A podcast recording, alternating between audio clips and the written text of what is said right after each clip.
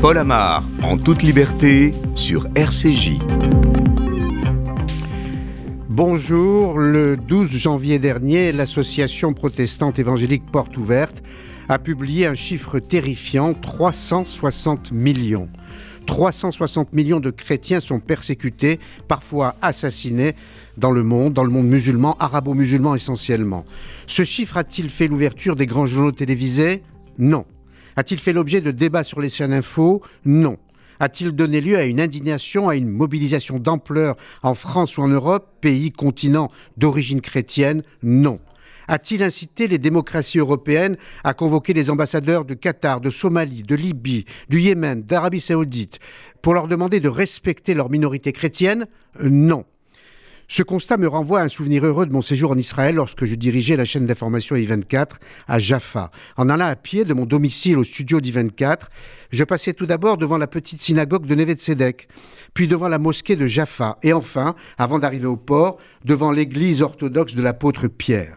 Coexistence religieuse remarquable entre les croyants de trois religions monothéistes qui se réclament d'Abraham et qui peuvent prier en toute liberté en Israël comme en France, qui peuvent aussi critiquer en toute liberté en Israël comme en France. Ce n'est malheureusement pas le cas dans les autres pays de la région et les chrétiens qui vivent encore dans ce pays et dont le nombre diminue sans cesse risquent à terme de subir le même sort que les juifs d'Orient, du Mashrek ou du Maghreb, installés avant même l'arrivée de l'islam et chassés par les nouveaux maîtres arabes. Voilà pourquoi nous avons décidé de donner la parole sur RCJ à des personnalités qui se sentent parfois bien seules dans ce combat pour la liberté et pour la dignité. Le père Patrick Desbois, en direct de Washington, Patrick Caram, président de la coordination des chrétiens d'Orient en danger, Patrick Victor, directeur de l'association Porte Ouverte, Georges Bensoussan, historien, et Jean-Pierre Alali, vice-président de l'association Justice pour les Juifs d'Orient. Paul Amar, en toute liberté, sur RCJ. Je le disais en début d'émission, euh, le monde arabo-musulman a une fâcheuse tendance à réprimer ses minorités, notamment les minorités chrétiennes qui subissent discrimination, exaction, exécution. Et si l'on devait faire un rapide tour du monde de cette terreur, cela porte Margot Siffer euh, à un nombre impressionnant de 360 millions de chrétiens persécutés. Il s'agit il s'agit d'un chrétien euh, sur sept dans le monde. Ils étaient 340 millions en 2020, parmi eux des catholiques, des orthodoxes, des protestants, des évangélistes ou encore des pentecôtistes. Leur persécution est en hausse constante depuis 9 ans. Et quels sont les pays les plus dangereux pour les chrétiens d'Orient, Margot? Alors c'est l'Afghanistan qui arrive en tête. Depuis l'arrivée des talibans au pouvoir, le niveau de violence a explosé. Il est suivi par la Corée du Nord qui perd une place dans le classement. Le nombre de chrétiens arrêtés et le nombre d'églises de maisons ciblées a augmenté. Cela s'explique notamment par la loi qui vise à lutter contre les influences étrangères. Enfin, en troisième position se trouve la Somalie, suivi de la Libye, du Yémen et de l'Érythrée. Et ces chiffres ne cessent malheureusement d'augmenter. Le nombre de chrétiens tués en raison de leur foi s'établit à 5898. C'est une hausse de 24% en un an. 5110 églises ont également été ciblées, c'est-à-dire une augmentation de 14%. La Chine contribue à elle seule à 59% des fermetures. Par ailleurs, 6175 chrétiens supplémentaires ont été détenus en raison de leur foi, un chiffre en hausse de 44%. Enfin, 3000 1829 d'entre eux ont été kidnappés. Merci Margot. Euh, Père Patrick Desbois, bonjour. Bonjour. Merci d'être là. Je sais qu'il est très tôt à Washington. Euh, il est 6h07 du matin. En tout cas, merci malgré euh, cette heure précoce d'être avec nous en direct sur RCJ. Heureux de vous retrouver. Il m'est arrivé de vous interviewer souvent sur plusieurs thèmes, dont celui-ci. Alors, l'homme d'église que vous êtes, comment réagit-il à cette situation?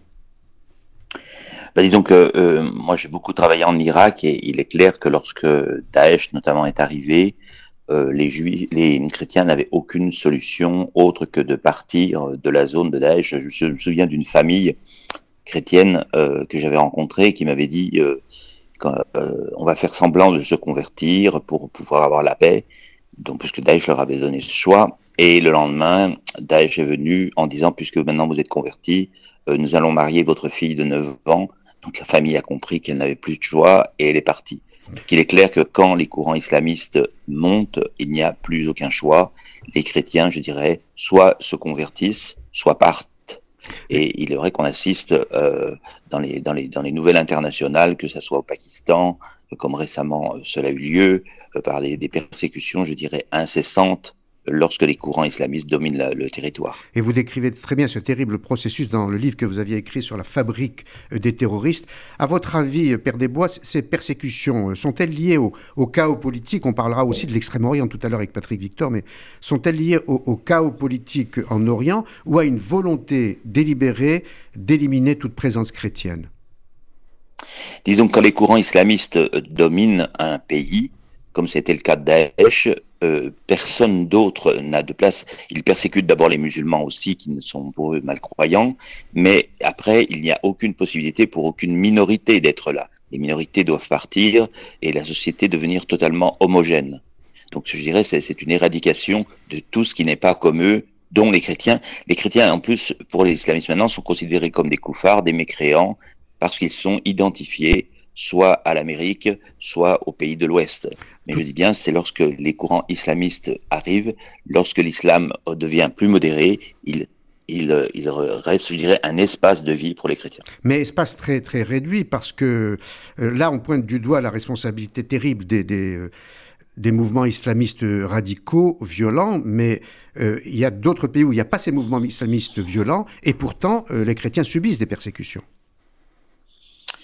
Oui, mais c'est pas comparable. C'est pas comparable parce que euh, là, je, voyais récemment les événements au Pakistan. Tout d'un coup, on a, les, les, Pakistanais avaient fait un mariage, ils avaient fait du bruit. Donc du coup, ils ont été dénoncés comme ayant euh, euh, détruit un Coran, alors que c'était totalement faux. La population s'est jetée sur eux. ils ont brûlé des gens. Je pense aussi à ce qui se passe actuellement au Burkina Faso, au Mali, au Niger qu'on parle toujours du Moyen-Orient, mais en Afrique noire, en ce moment, moi je suis en lien avec des prêtres où les écoles sont vidées, euh, où les gens se réfugient à la paroisse et il y, a des, villages entièrement vides parce que ces mouvements prennent le territoire et il n'y a plus de place pour les chrétiens. Donc je pense qu'il y a aussi un énorme mouvement contre les chrétiens sur une partie de l'Afrique de l'Ouest. Euh, J'étais en contact avec euh, une amie qui vit là-bas depuis longtemps et elle me dit, je vais rentrer en France, alors qu'elle est là-bas depuis 50 ans. Je lui dis, mais pourquoi tu vas rentrer? Je lui dis, mais Daesh n'est quand même pas loin. Elle me dit, ils sont à 12 kilomètres. Donc, euh, je dis ça parce qu'il y a toute une partie aussi qui est passée sous silence en Afrique noire, dans certaines régions, où les mouvements terroristes reprennent du territoire et les chrétiens doivent partir ou se faire tuer. Alors, Père Desbois, j'évoquais... Je, je, parlais à un prêtre, je parlais à un prêtre qui m'a dit, je ne peux aller dans aucun village, je suis fermé dans ma petite ville depuis des années, depuis trois ans, je lui dis pourquoi? Il me dit si on va dans les villages, on ne revient pas. Euh, Père Desbois, j'évoquais en préambule l'indifférence euh, euh, en Occident, notamment en Europe, des opinions, des médias, des gouvernements. Comment l'expliquez-vous? Ah, ça, c'est un vrai mystère, mais je pense que les, oui, les gens s'en fichent, mais en général, les persécutions des minorités, moi je travaille avec les Yazidis, quand c'est sous la nouvelle, de, sous le phare des médias, ça passe quelque temps, et après les gens n'aiment pas en entendre parler ça c'est clair. Et, euh, il n'y a que les gens qui sont sensibles à cela qui, vont se battre. Il y a un endormissement euh, général vis-à-vis de cette question. Et on l'a vu d'ailleurs lors de la guerre entre l'Arménie et l'Azerbaïdjan, avec l'exode des, réfugiés chrétiens, très peu d'écho en France et en Europe, très peu. Oui, très peu d'écho et très peu de, de, réalité. quand je vous parle de ce qui se passe en Afghanistan, ce qui passe au Burkina Faso, euh, euh, personne, personne réellement ne va mettre ça sur, le, sur les plateaux de télévision. Euh, regardez sur les persécutions des chrétiens en Burkina actuellement par des mouvements qui, qui s'identifient à Al-Qaïda ou à Daesh qui en parle Absolument personne. Voilà, en vous écoutant, on pourrait penser, ceux qui ne vous connaissent pas, que vous ne vous occupez que des chrétiens, vous êtes vous-même catholique, prêtre catholique, mais ce n'est pas le cas, et vous avez mené, et vous menez une action absolument remarquable, vous avez cité les Yézidis, euh, vous avez récolté des témoignages extrêmement forts sur le massacre des Yézidis qui ne sont ni chrétiens euh, ni musulmans, et vous avez aussi démontré euh, vous-même, Père Desbois, l'existence de la Shoah par balle, euh, notamment en Ukraine et, dans d'autres pays. En, évoquant cette Shoah par balle, euh, est-ce que, alors je ne vais pas comparer les deux situations, mais tout de même, est-ce qu'on n'assiste pas là, en ce qui concerne les chrétiens d'Orient, à une sorte d'élimination à petit feu, si j'ose dire? Pas d'une façon amplifiée, spectaculaire, comme si on ne voulait plus d'une présence chrétienne en Orient, en Extrême-Orient, on en parlera, en Afrique, vous l'avez dit. Disons que euh, ce qui, m'a paru, moi, ce qui m'a beaucoup éclairé, c'est que, euh, par exemple, même pour les Yazidis, que l'on a énormément persécutés, etc. Maintenant, ils ne sont plus dans les news. Il y a encore des Yazidis qui sont prisonniers de, Daesh. par exemple, le, chef de Daesh pour, pour l'Irak s'est fait tuer par les Américains avant-hier. Personne ne rappelle qu'il a conduit un génocide des Yazidis et des persécutions des chrétiens. On dit un chef terroriste. le côté génocidaire passe dans, en dernier. Très juste. Et donc, moi, je me souviens, beaucoup de gens ont dit, après la guerre, personne n'était intéressé à la Shoah absolument personne. Les, les, Juifs ne pouvaient pas en parler. Et maintenant, je, me rends compte, bien compte comment c'est la même chose pour les situations actuelles. On est comme c'était après-guerre, où ça intéressait vraiment pas, les gens avaient d'autres sujets. Donc quand on parle génocide ou quand on parle répression, à part des militants, à part des organisations qui sont vraiment motivées pour cela, des individus qui sont motivés pour cela, cela tombe comme une pierre dans un seau. Est-ce que le Vatican agit? Est-ce que le Vatican, qui a quand même une influence énorme euh, sur euh, les pays occidentaux, et pas seulement, euh, est-ce qu'il agit en faveur des chrétiens d'Orient De quelle façon? Le Vatican fait, oui, il n'y a pas que le Vatican, il y a des associations oui, très fortes comme Chrétiens d'Orient, comme, comme d'autres, qui déploient énormément d'activités en leur faveur. En lien, le pape en parle régulièrement, et vous comprenez bien que la voix du pape au Pakistan ou la voix du pape chez Daesh, c'est le dernier des soucis de ces gens-là. Donc, les gens imaginent toujours le pape comme une puissance internationale, ils appuient sur un bouton, les choses vont s'arrêter. Euh, le pape en est conscient et, des, des, des, organisations comme Chrétiens d'Orient ou d'autres euh, font tout ce qu'ils peuvent pour aider les gens concrètement. Euh, mais ça, ça, tombe comme, comme dans un silence. C'est difficile à comprendre, mais je crois que les Juifs peuvent quand même le comprendre parce que après guerre, ils étaient aussi dans le silence. Il ne faut pas oublier que la voix des Juifs par rapport à la Shoah était entendue dans les années 70, mais avant, qui en parlait? Très juste. Père Desbois, merci beaucoup pour euh, votre intervention euh, en direct de Washington et bon courage euh, pour le travail que vous menez. vous avez cité les associations et il y a évidemment cette dimension-là qui est importante. Il y a des associations qui font un travail assez impressionnant. Et on en parlera dans un instant avec Patrick Victor, que je salue, qui est avec nous dans le studio. Il y a aussi une dimension politique dont on parlera avec Patrick Caram, ancien délégué interministériel et qui connaît parfaitement le monde, le monde éducatif et le monde politique. Patrick Victor, rebonjour. Donc vous êtes, je l'ai dit, euh, le directeur de l'association euh, évangélique protestante Porte Ouverte. Alors ces chiffres donnés totalement par Margot, c'est vous qui euh, les avez révélés. et vous avez fait un travail assez impressionnant. Moi, j'ai lu le bilan que vous donnez de la situation des chrétiens en Orient, en Extrême-Orient, en Afrique. Comment récoltez-vous ces informations? Alors nous récoltons ces informations par des questionnaires que nous envoyons chaque année à nos partenaires et à notre réseau sur place. Et ces questions sont en fait euh, répondent à toute une série de critères et euh, nous analysons en fait euh, la persécution à l'échelle du village. Et donc, nous croisons les informations avec ce que nous avons dans les médias et de ce que nous de ce qu'on nous rapporte euh, euh, de, différents experts. Nous-mêmes, nous sommes experts parce que c'est la 29e année où nous publions ce livre. Donc l'année prochaine, ça sera le, 30e, euh, le 30e index. Et nous avons en fait une équipe de, chercheurs qui travaillent à l'établissement de ce rapport. Et nous croisons également, nous obtenons aussi les informations de la violence. Et là, c'est un comptage direct. Et donc, dans notre méthodologie, nous allons isoler les faits violents de la persécution, de la discrimination que nous appelons la persécution étau. Donc nous avons la persécution marteau, la violence, mais nous avons également la discrimination, et la discrimination sous l'analyse de la vie privée, familiale, sociale, civile et aussi ecclésiale. c'est la, mort, le viol, euh, donc la violence, ou bien l'étouffement, donc l'étau, ce que vous appelez euh, l'étau. Mm. Alors on dit chrétien d'Orient, euh, parce que c'est une formule qu'on emploie depuis fort longtemps. J'ai moi-même, quand j'étais sur euh, France 5, France 2, organisé des émissions sur euh, ce thème. Mais on devrait dire aujourd'hui chrétiens d'Orient, d'Extrême-Orient et d'Afrique. Oui, et aussi d'Amérique du Sud, et aussi de, de l'Asie du Sud-Est. Donc aujourd'hui, la persécution touche plus de 76 pays dans le monde. Et donc les 360 millions de chrétiens représentent en fait euh, un chrétien sur sept, comme cela a été mentionné, mais ça va de l'Amérique euh, latine euh, jusqu'en Corée du Nord.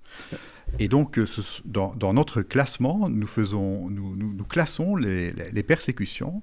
Au premier rang, c'est l'Afghanistan cette année, qui a dépassé la Corée du Nord. Et donc, nous analysons la persécution dans le monde entier pas seulement dans les pays euh, que vous avez mentionnés. Voilà, donc on a beaucoup parlé avec le Père des Bois, et je l'ai moi-même fait euh, euh, parce que je m'intéresse à cette région. On a beaucoup parlé de, l'Orient. Hmm. mais il n'y a pas que, et on a parlé du monde arabo-musulman, mais l'honnêteté m'oblige à dire que d'autres régimes totalitaires pratiquent cette discrimination. autrement dit, si on devait résumer de façon un peu brutale, Lénine, Mao, Allah. On peut résumer cela comme ça, effectivement, et on peut aussi rajouter euh, les criminels de la drogue, euh, la, corruption. Euh, ce sont tous des facteurs qui sont des moteurs en fait de la persécution. C'est vrai qu'aujourd'hui, l'islamisme radical est le premier persécuteur du monde. 38 pays sur 50, ce sont des pays où un régime radical est en place. Pas seulement, il y a aussi les régimes dictatoriaux. Je pense notamment à la Chine. Euh, dont on va beaucoup parler euh, aujourd'hui, eh bien, la Chine est à la 17e place de cet index. L'Inde est à la 10e place. Une démocratie euh, de 1,4 milliard d'habitants est à la, première, à la 10e place de cet index. Alors, comme association, vous faites ce travail donc, de récolte d'informations qui est très important, qui nous permet de nous informer, qui vous permet de nous informer, mais j'imagine que vous menez aussi des actions. De quelle nature? Alors nous avons euh, des actions dans 60, plus de 60 pays et notre action est vraiment de travailler aux racines de la persécution. Et notre action, c'est d'aider les chrétiens à subsister, à être fortifiés, mais aussi à devenir victorieux, parce que nous croyons qu'une Église forte va pouvoir toucher toutes les communautés, pas seulement les chrétiens. Vous savez, en, Irak, euh, une, une, personne nous disait, euh, j'ai Allah au ciel, et j'ai les chrétiens sur terre. Et ça, ça résume bien l'action de Portes Ouvertes au travers des églises. Nous travaillons uniquement au travers des églises locales et nous aidons les chrétiens à, rester en vie.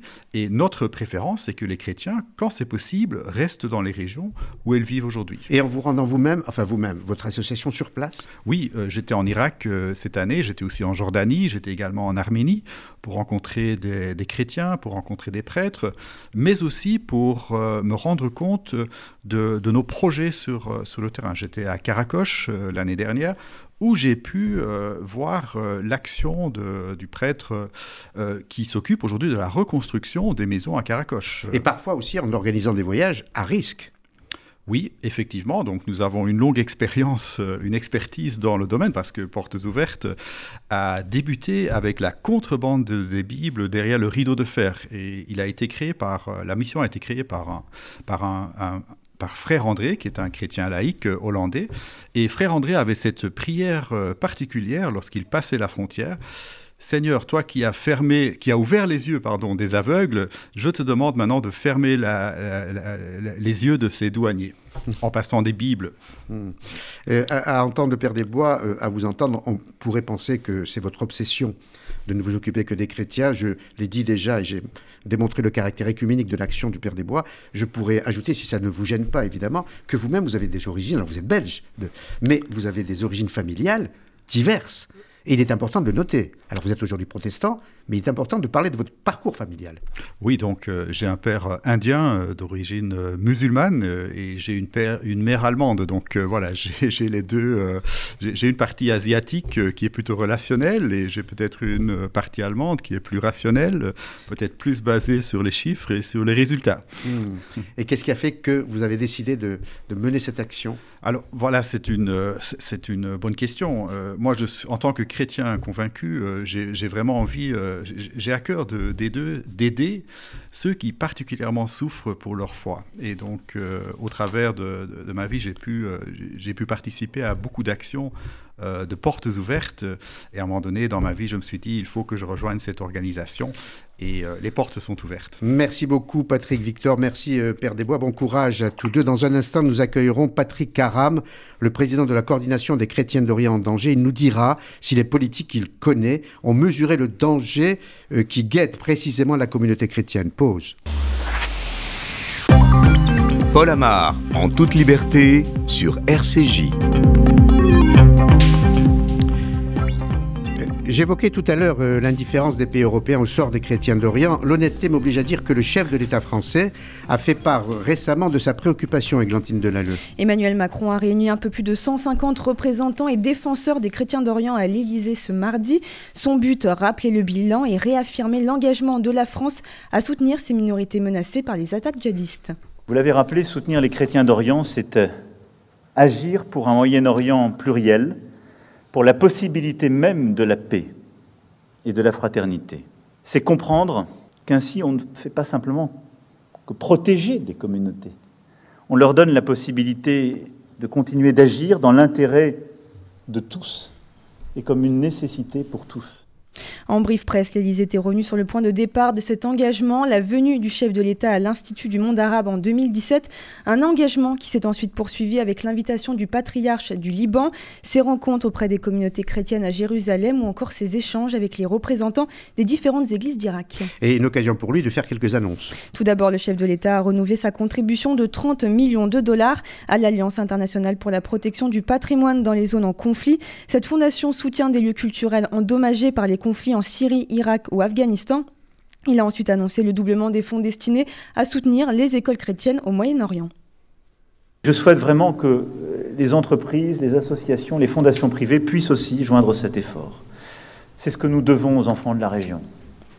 Avec quelques milliers d'euros, on sauve chaque année des centaines de destins et au fait beaucoup plus, des régions entières. C'est notre devoir et c'est un formidable ferment d'espoir.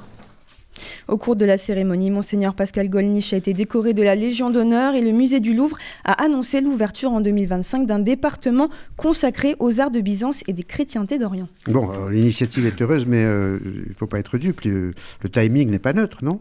À plus de deux mois de l'élection présidentielle, rien n'est fait de manière anodine.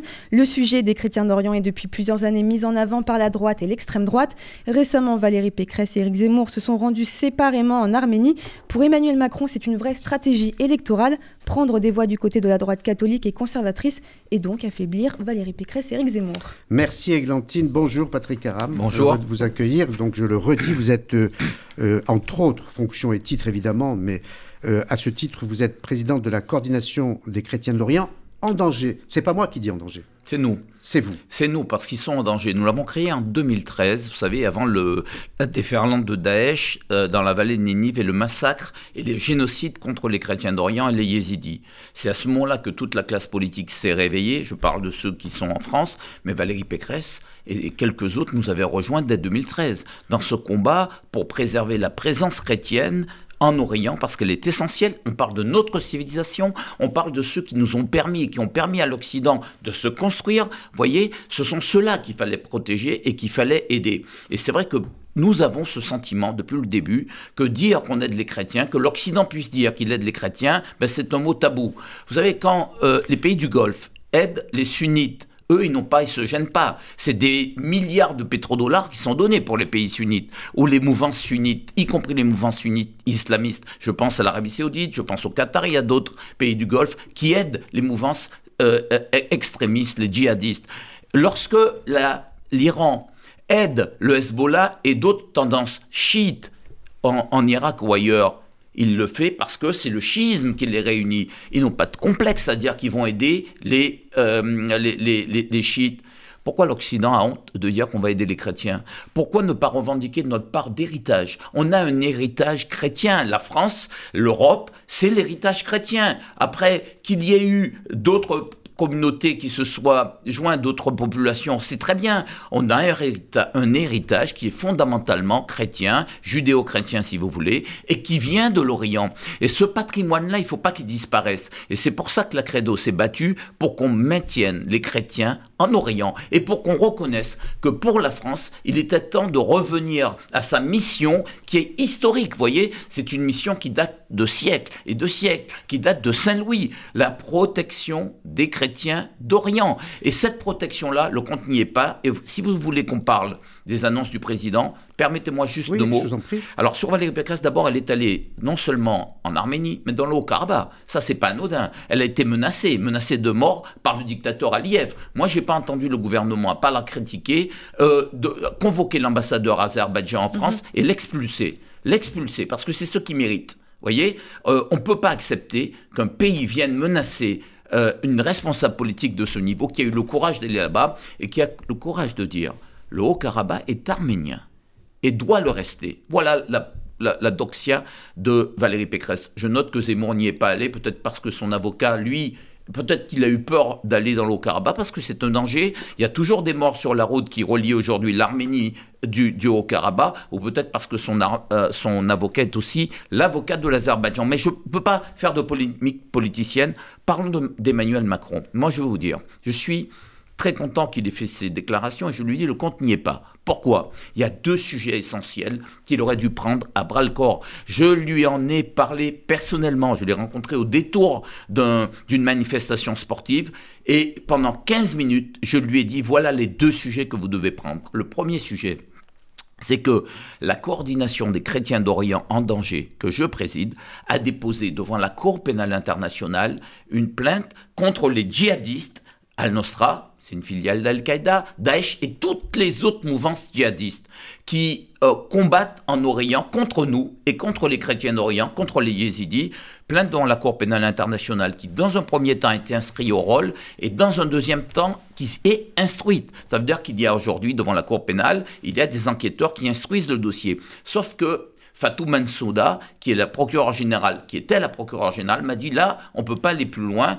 tant que le Conseil de sécurité ne nous donne pas d'instruction d'aller plus loin, parce que la Syrie ou l'Irak ne sont pas membres de la cour, euh, du traité de la Ils Cour pénale. Souscrit, tout à fait. Ils n'ont pas souscrit. les États-Unis d'ailleurs. Alors là, moi je veux vous dire, Emmanuel Macron maintenant est président de l'Union des jeunes européens. Moi je lui demande, je demande au président de la République française, je demande à Emmanuel Macron de prendre une initiative avec l'Europe et de saisir le Conseil de sécurité des Nations Unies pour à ouvrir la plainte pour génocide et crimes contre l'humanité contre toutes les tendances djihadistes et les États complices, la Turquie, euh, l'Arabie saoudite, euh, le, Qatar et tous les autres États complices pour génocide et crimes contre l'humanité. Notre plainte aujourd'hui est en attente. Nous attendons de lui qu'il le fasse euh, aboutir. Deuxième élément, j'ai aussi déposé en qualité de président de la Credo deux plaintes l'un contre Lafarge pour complicité de crimes contre l'humanité, parce qu'on se souvient qu'en Syrie,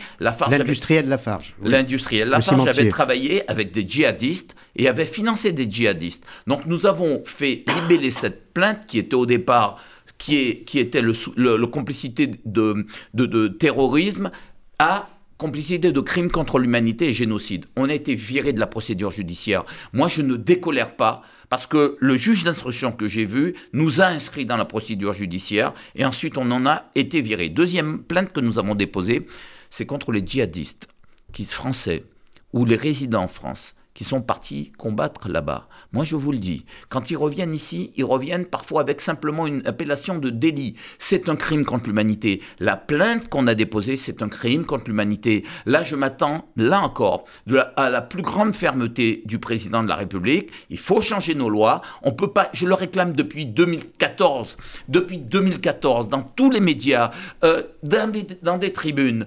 Nous, et dans tous nos rendez-vous avec nos interlocuteurs, nous réclamons que ce ne soit pas un délit comme un autre, que toutes les plaintes soient instruites comme crime contre l'humanité, premièrement, et deuxièmement, tous ceux qui sont étrangers et qui ont contribué à ce crime contre l'humanité, euh, je suis désolé, ils, ils doivent être déchus de la nationalité française, est exclus. Et d'ailleurs, j'ajoute que tous ceux qui sont aujourd'hui dans la mouvance, frères musulmans, salafistes, euh, proches des mouvances euh, turques qui sont islamistes. Ceux-là, moi, je demande qu'on les rende illégales sur notre sol. Deuxième chose que devrait faire Emmanuel Macron, pardon de... Non, non, je, finis en deux mots.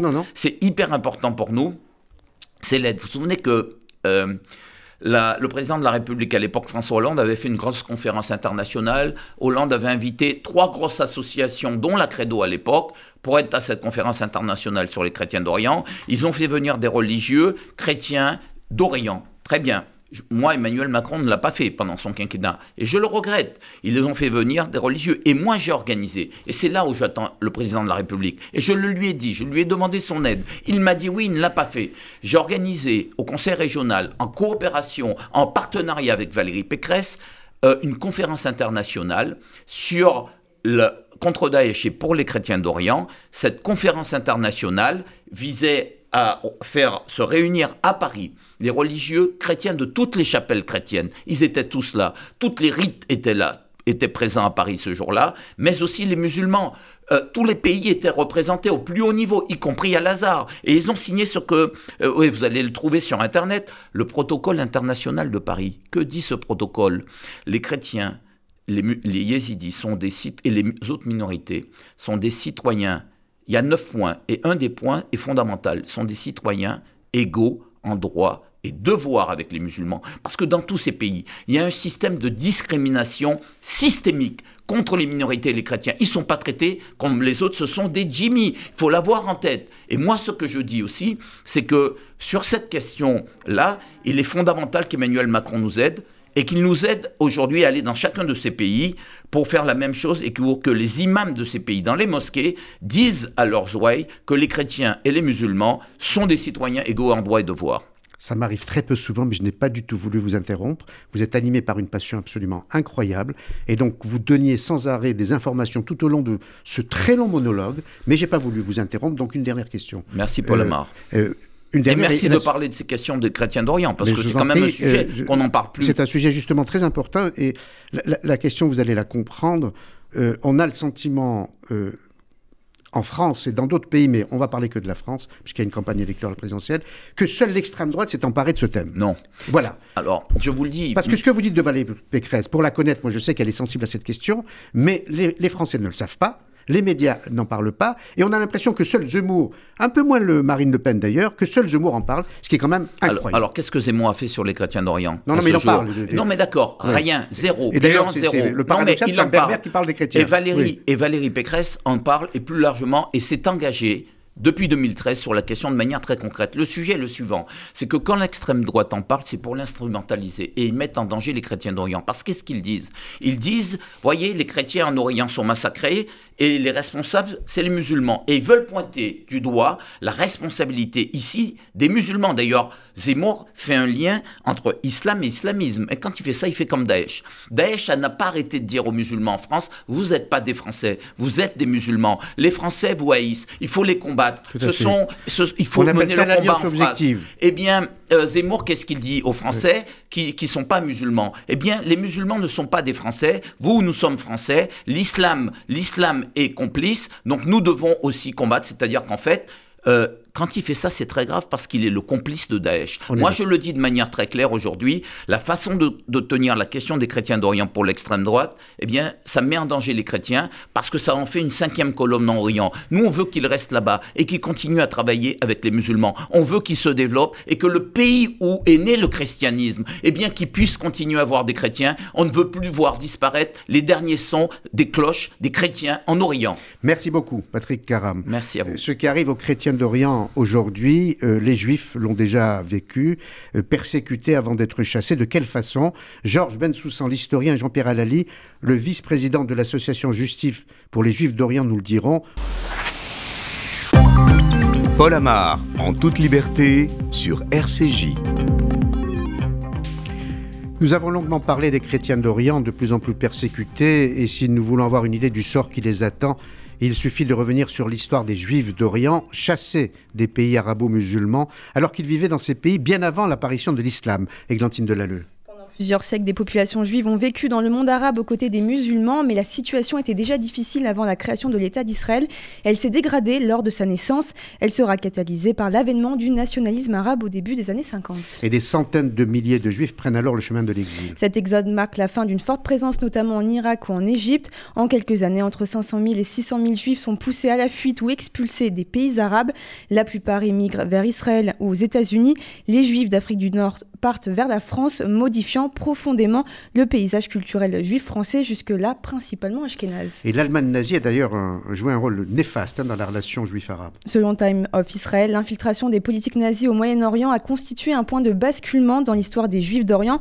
Par exemple, les juifs d'Irak ont été confrontés aux mêmes persécutions que celles dans l'Allemagne nazie, comme lors de la nuit de cristal, des magasins et des édifices religieux ont été pillés et incendiés. il y a un pays qui ne veut pas oublier cet exode, euh, puisqu'on ne parle que de la Nakba, euh, l'exode des, réfugiés palestiniens, c'est Israël. Une loi a été adoptée par la Knesset en 2014, oui Paul, faisant du 30 novembre la date officielle de la commémoration de l'expulsion des Juifs des pays arabo-musulmans, une date qui n'a pas été choisie par hasard puisqu'elle correspond au vote intervenu à l'ONU le 29 novembre 1947 qui prévoyait la création de l'État d'Israël, un vote rejeté par les nations arabes. D'un million de personnes au début du XXe siècle, la population juive dans les pays arabo-musulmans est aujourd'hui de 30 000 personnes. Merci Églantine et bonjour Georges Bensoussan. Merci d'être euh, avec nous. Vous êtes euh, euh, historien. Moi, je ne me lasserai pas de citer le, le livre que vous avez écrit, entre autres. Vous avez écrit énormément d'ouvrages sur les territoires perdus de la République. là, je vais citer deux autres livres qui nous intéressent directement.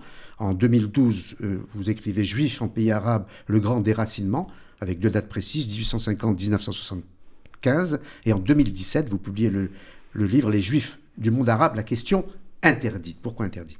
Pourquoi interdite? Parce qu'elle a fait euh, l'objet d'un refoulement massif dans l'histoire générale, dans l'histoire occidentale entre autres. C'était comme une page aveugle, si vous voulez, une civilisation bimillénaire, antérieure même au christianisme, en Irak, au Maroc, etc., n'apparaissait absolument pas dans les manuels d'histoire, ou bien, quand elle apparaissait, c'était sous la forme d'une légende pieuse de parfaite entente judéo-arabe qui serait venu, euh, que serait venu contrarier le colonialisme européen, puis le sionisme et l'État d'Israël. C'est-à-dire une légende, une légende absolue. Quand vous vous confrontez aux archives, que vous voulez faire vraiment un travail d'histoire, vous constatez que tout ça est faux, de A jusqu'à Z. Antérieur au christianisme, donc antérieur à l'islam. Bien évidemment. Bien antérieur à l'islam. C'est pour cela que l'exposition actuelle à Lima, à l'Institut Que vous êtes allé voir, donc si vous en parlez, c'est que vous êtes allé la voir. Oui, je suis allé la voir euh, il y a quelques jours, s'intitule non pas Juifs en monde arabe, mais Juifs d'Orient, et c'est d'ailleurs très tout à fait justifié, car Juifs d'Orient, ça signifie qu'il y avait des communautés juives bien avant l'apparition de l'islam, bien avant le 7e siècle. Et l'exposition du signal? L'exposition le signale, bien sûr. Donc ça c'est bien. Historiquement, c'est un fait très positif. Mais euh, qui lui a valu d'ailleurs des ennuis, parce qu'un certain nombre d'intellectuels arabes qui ont pris position contre le fait que certains documents venaient de l'État d'Israël, en réalité, ce qu'ils ne supportaient pas, c'est le titre de l'exposition.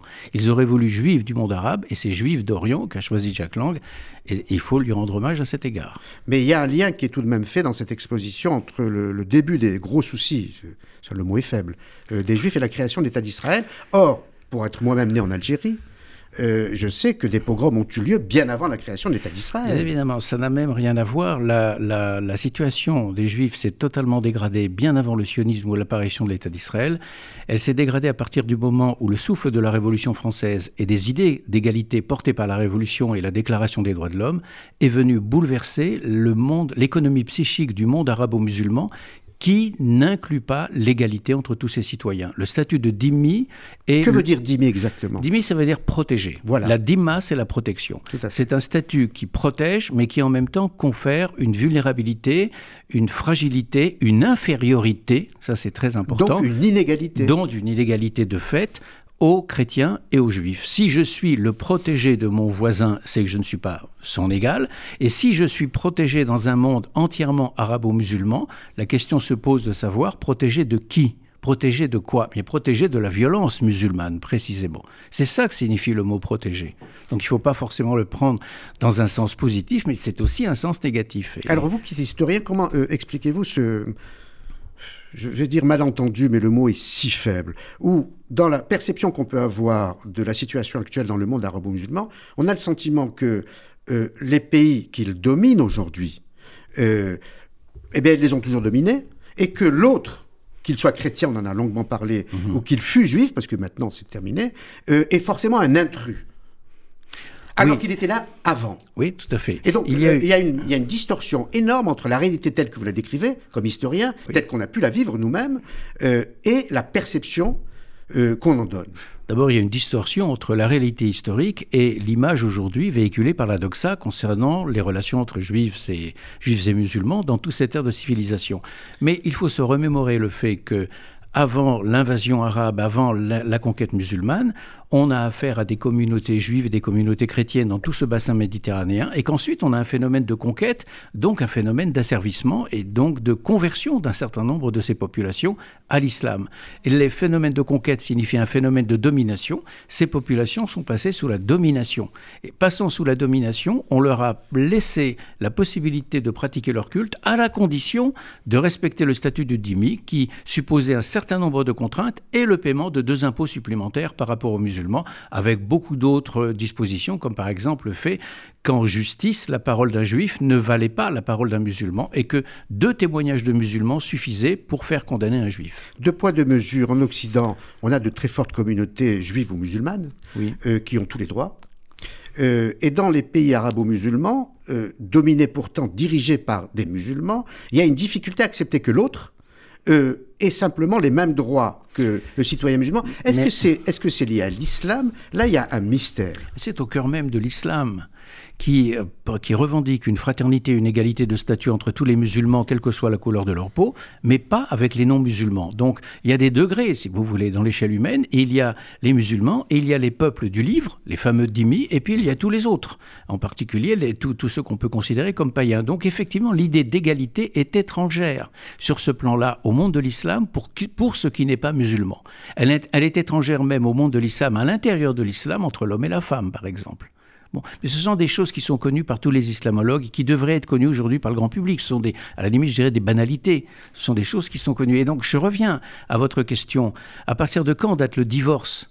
Et le divorce même est un terme impropre parce qu'il suppose qu'auparavant il y avait un mariage. Il n'y a jamais eu de mariage entre les communautés. Les communautés vivent côte à côte, l'une à côté de l'autre. Elles peuvent s'interpénétrer sur le plan culturel, mais elles ne se mélangent jamais, absolument jamais. À partir de quand date, disons, la faille, disons, la, fêlure qui va devenir une faille, qui va devenir un gouffre, et finalement, ça se terminera par le départ. Elle date en gros du début du 19e siècle, à partir du moment où j'insiste là-dessus, la Révolution française et son apport par le biais de l'éducation, c'est-à-dire par le biais des missions chrétiennes par le biais de la création de l'Alliance israélite universelle. Ça, c'est fondamental, 1860, qui va essaimer dans tout ce monde arabo-musulman son réseau d'écoles. Imaginez qu'en 1914, l'Alliance possède 185 écoles qui vont du Maroc jusqu'à l'Iran, jusqu'à la Perse, en passant par la Turquie, l'Empire ottoman, encore en 1914, et scolarise à la rentrée scolaire de 1914 45 000 enfants, en grande majorité des enfants juifs. Eh bien, l'apport scolaire, c'est-à-dire en fait l'apport des idées des Lumières, de l'humanisme, de l'égalité entre les hommes, de l'article 1 de la Révolution, de, la Déclaration des droits de l'homme, les hommes naissent et demeurent libres et égaux en droit, en monde musulman, mais c'est c'est un bouleversement, c'est un tremblement de terre. Donc avec cet apport, cet de l'éducation, on a fabriqué des générations de jeunes juifs qui ne pouvaient plus supporter le statut de dhimmi. Et donc forcément, au moment où le nationalisme arabe a commencé à émerger au début du XXe siècle, et qu'il a pris en plus une couleur de plus en plus ethnique et moins culturelle, on n'a pas le temps de développer toutes ces notions, mais c'est fondamental pour comprendre le, le départ final et la tragédie juive au monde arabe. À partir de ce moment-là, le départ était inéluctable. Quand ensuite émerge le mouvement sioniste et en plus la création d'Israël en 48, je dirais que ça c'est la goutte d'eau qui fait déborder le vase et qui précipite l'exode. Mais l'exode, il était déjà en germe dès les années 1920-1930. Et même, je dirais, ça j'insiste là-dessus en tant qu'historien, j'ai quand même passé cinq ans sur les archives avant d'écrire ce livre que vous avez cité, la condition dure du, juif en terre arabo-musulmane, euh, variable selon le pays et les époques. Attention, en, Égypte par exemple, ou dans ce qui deviendra le Liban, c'est une condition relativement heureuse. Mais au Maroc, au Yémen et en Perse, ce ne sont pas forcément des pays arabes, la Perse euh, évidemment n'est pas arabe, mm. c'est une condition épouvantable. Et les archives dont je parle, elles sont antérieures aux congressionnistes d'Herzl et euh, euh, antérieures au mouvement sioniste. Parce qu'on reviendrait, parce que j'ai l'intention de consacrer toute une émission euh, à ce, à ce sujet-là. reste avec nous jusqu'à la fin de l'émission. Je voudrais simplement saluer Jean-Pierre Alali, qui est vice-président de l'association Justice pour les Juifs d'Orient. Jean-Pierre Alali, bonjour. Et ce mot justice a, pour vous un sens extrêmement précis. Oui, tout à fait. En fait, dans les années 75, un autre organisme avait été créé qui s'appelle la VOJAC, qui a cessé ses activités en 1999. Et en 2002, euh, on a créé aux États-Unis euh, l'IGJAC, Justice for Jews from Arab Countries. Oui, je, l'ai dit en français euh, pour nous faire comprendre de tous les, de tous les auditeurs. Voilà, hein. comme on, l'a signalé tout à l'heure, il ne s'agit pas seulement des pays arabes, mais également de pays comme l'Iran et également de pays comme la Turquie qui ne sont pas arabes, euh, d'où cette notion de juifs d'Orient pour étendre. Mmh. le statut de la Dima qui est inscrit, disons, c'est un statut de protection, moi je veux bien, mais c'est essentiellement un statut d'infériorité. Il y a des dizaines et des dizaines de mesures, euh, notamment Georges Bensoussan a parlé des impôts que les juifs devaient, les juifs et les chrétiens hein, devaient payer euh, en plus, euh, un qui s'appelait la jazia. Eh bien, quand les représentants de la communauté venaient faire la queue pour payer cet impôt, on leur donnait une gifle sur la nuque qu'on appelle la shtaka, donc vous voyez, c'est pas seulement l'impôt, c'est également l'humiliation parce que vous êtes juif, parce que vous êtes non musulman. Alors, il y a une sorte de interdit aux juifs, par exemple, de monter à cheval. Ils étaient obligés d'avoir un âne ou un mulet. Voilà. Et, des dizaines et des dizaines de mesures euh, sont dans euh, ce qu'on appelle la DIMA, qui effectivement a été suivie de manière plus ou moins forte dans les pays arabo-musulmans, mais qui a été quand même euh, une loi obligatoire pour euh, ces sujets finalement inférieurs. Tout à fait. Alors, Jean-Pierre Alali, je reviens sur le mot euh, justice. Euh, qui définit votre euh, association. On sait les efforts que fait la communauté internationale, l'ONU, mais pas seulement, euh, les puissances aussi, en faveur des réfugiés, notamment des réfugiés palestiniens, qui ont énormément d'aide financière. Est-ce qu'une aide de cette nature a été apportée aux millions de juifs qui ont dû quitter les pays arabo-musulmans non, pas, du tout, pas du tout. la, la Vojak, comme la Jijak, n'avait pas vocation à demander des, compensations financières, mais à attirer l'attention sur le, sort des juifs des pays arabes. Le président, deux présidents de la JIJAC ont été un Canadien, euh, Monsieur Abitbol, et un Américain, le rabbin, euh, bon, son nom m'échappe, c'est pas grave. Euh, ce qui est extraordinaire, c'est que ce rabbin qui dirige la JIJAC encore aujourd'hui, même si nous avons un petit peu cessé nos activités, est actuellement le grand rabbin euh, de Abu Dhabi, comme quoi les choses évoluent euh, favorablement. Donc euh, c'est quand même extraordinaire, il y, a, des changements des mentalités avec ces fameux accords d'Abraham. Donc vous voyez, on continue, c'est notre association d'ailleurs qui a été sans arrêt euh, enquiquiner les, les, responsables israéliens qui ne voulaient pas en entendre parler pendant un certain temps. D'ailleurs, c'est grâce à votre association que, voilà, que, Israël se souvient de... le 24 juin 2014, la Knesset a finalement ça. Euh, décidé de, de fixer une, une, journée commémorative tous les 30 novembre, comme vous l'avez rappelé euh, tout à l'heure. Le rabbin dont, qui préside la Jijak s'appelle Eli Abadi et euh, il est aujourd'hui euh, le grand rabbin d'Abu Dhabi. C'est quand même euh, une évolution. Merci beaucoup, Jean-Pierre Alali, qui a évoqué les accords d'Abraham. Est-ce qu'il y a une éclaircie possible? Oui, c'est une éclaircie possible. Je voudrais revenir sur le statut de réfugié. 750 000, c'est-à-dire les trois quarts des juifs du monde arabe, ont gagné l'État d'Israël dès, dès, les années 45, 46, 47, 48, etc. Et dès, alors que la guerre israélo-arabe n'était pas terminée en 48, le gouvernement provisoire d'Israël, en octobre 48, posait la question déjà de savoir est-ce qu'on ne pouvait pas établir une équivalence entre la Nakba, l'exode des Palestiniens et les réfugiés juifs du monde arabe Et Ben Gurion a tranché pour dire non.